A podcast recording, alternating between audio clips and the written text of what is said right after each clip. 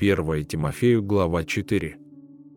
Дух же ясно говорит, что в последние времена отступят некоторые от веры, внимая духом обольстителям и учением бесовским, через лицемерие лжесловесников, сожженных в совести своей, запрещающих вступать в брак и употреблять в пищу то, что Бог сотворил, дабы верные и познавшие истину вкушали с благодарением.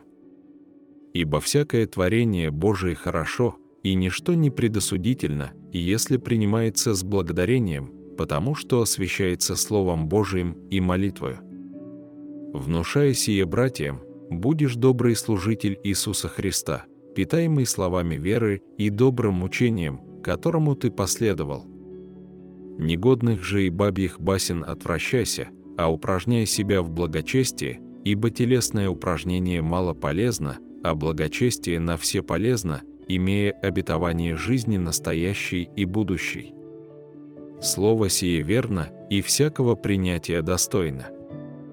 Ибо мы для того и трудимся и поношение терпим, что уповаем на Бога живого, который есть Спаситель всех человеков, а наипаче верных.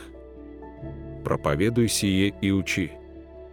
Никто да не пренебрегает юностью твоею, но будь образцом для верных в слове, в житии, в любви, в духе, в вере, в чистоте.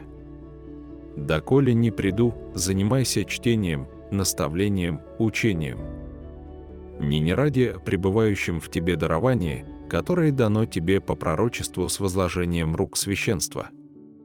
А всем заботься, всем пребывай, дабы успех твой для всех был очевиден.